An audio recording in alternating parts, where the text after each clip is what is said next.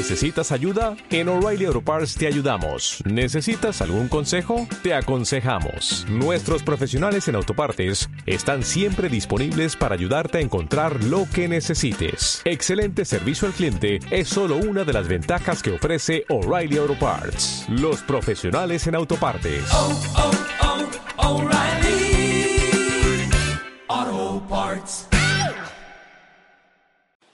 Hola, soy Susana Bravo. Me podéis encontrar en las redes como sus matronas, tanto en Instagram como en Facebook. Os invito a, seguirme y también a los podcasts a que os suscribáis al canal, tanto en Ivos como en, en Spotify, para que no os perdáis ni un capítulo, ¿vale?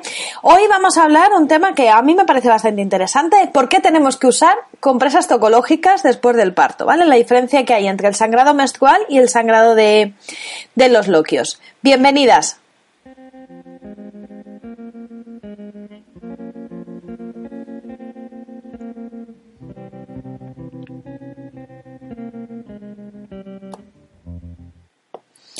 Bueno, eh, muchas lo preguntáis, que bueno, que nos dicen que tenemos que usar compresas tocológicas después del parto, ¿vale? Yo siempre os digo que, que bueno, no es que sean compresas tocológicas, sino que, bueno, eh, siempre intento explicar las cosas con un motivo, ¿vale? Para que podamos decidir nosotras qué podemos hacer y qué y todo esto. Bueno, las que me conocen ya, ya saben cómo intento explicar yo.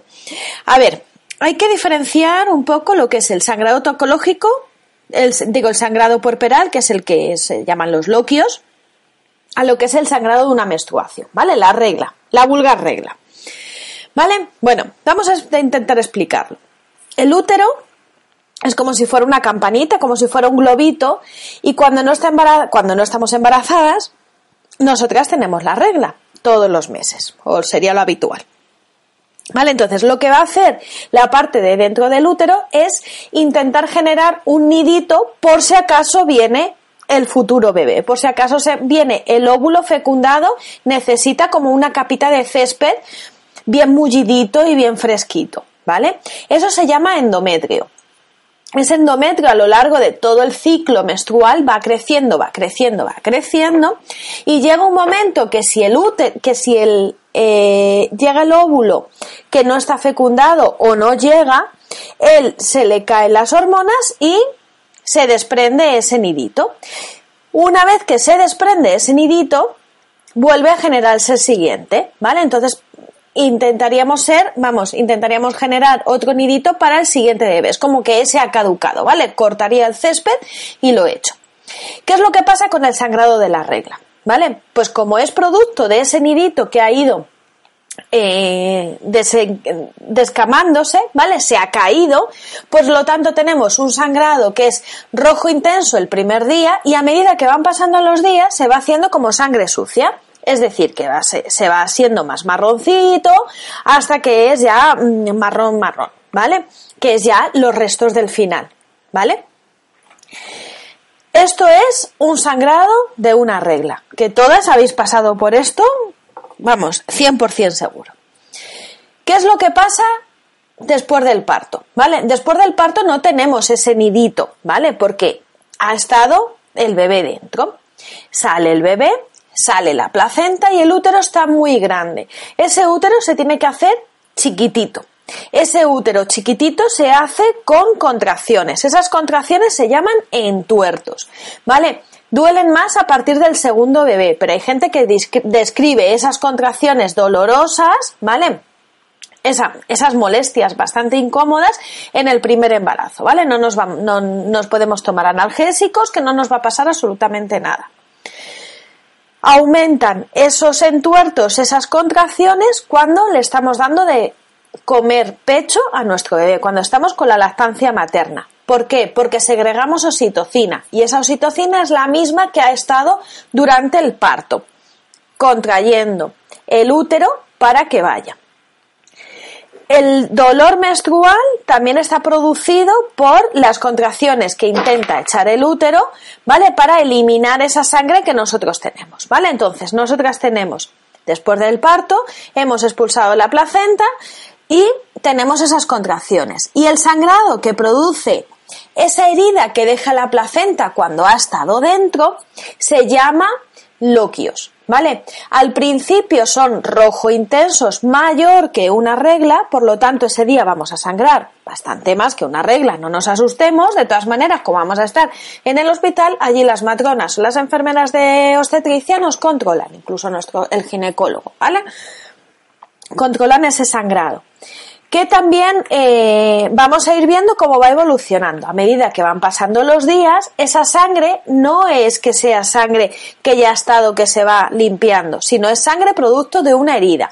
Esa herida, igual que una herida que tengo yo en, eh, la mano, por lo, eh, va echando liquidito blanco, ¿vale? Seroma. Por lo eso significa que los loquios van siendo rojo intenso, brillante, y a medida que van pasando los días se van haciendo más claritos, blanquitos, eh, rositas, hasta que son blancos, ¿vale? ¿Cuánto tiempo voy a estar con los loquios? Hay gente que está 20 días, hay gente que está un mes, hay gente que está un mes y medio, ¿vale? Que son las seis semanas del posparto. Pues bueno, también hay que decir que al final vamos teniendo muy poquito, ¿vale? Es más que nada un manchurreo de ese, de ese seroma, ese flujo eh, Rosita muy, muy, muy, muy clarito y blanquito, ¿vale? Luego, em, por lo tanto, esto quiere decir que como es producto de una herida que, que tiene el útero dentro, dentro de él, ¿vale? tenemos que cuidarlo como una herida. Si nosotros usamos tampones, compresas que llevan muchos perfumes, mechan plásticos, hay mayor riesgo de infección, ¿vale? La sangre se queda ahí, utilizamos em, eh, con el calor y todo esto, crecen más bacterias y se puede infectar. Y como es una herida, tenemos que tener cuidado. Por eso debemos usar compresas que sean tocológicas, es decir, que no llevan productos químicos, que llevan nada más que lo que es el algodón, que absorbe bastante, con una gasita. ¿Vale? que en algún momento puntual utilizo alguna compresa comercial, no pasa nada, ¿vale? Momentos puntuales, pero por norma general debemos usar las que son tocológicas, no llevan para pegar ni nada de esto. Y el cambio frecuente de la, de la, de la compresa. De todas maneras, si vemos que durante el posparto tenemos otra vez otro sangrado inmediatamente, vamos a ir observándolo a lo largo de los días y si se va haciendo cada vez más marroncito, es posible que sea la regla. De todas maneras, si vemos que es un sangrado abundante que no termina de cesar, nos vamos a urgencias y que nos valore el ginecólogo, ¿vale? Por si acaso se nos ha quedado algún restito o algo. Pero los cuidados que vamos a necesitar para esa zona, para ese sangrado, son compresas tocológicas que transpiren bien para minimizar el riesgo de infección. Si vemos que hay un sangrado aumentado, si vemos que hay un mal olor de los loquios, que huelen mal, o si vemos un aumento de la temperatura que no está relacionado con el pecho y no vemos ninguna, ninguna zona del pecho que esté, que esté mal, deberemos de ir a urgencias por una posible infección. ¿Entendido? Espero que con esto os haya aclarado que debemos usar compresas tocológicas, que no debemos usar tampones ni compresas comerciales, em, sino con, con, las, con las de posparto, que las venden en los supermercados, en las farmacias y en, y en bastantes sitios, que son bastante accesibles y las hay de muchísimas marcas, ¿vale? Bueno, espero que haberme explicado bien la diferencia de los sangrados y nos vemos en el siguiente capítulo. Un besito.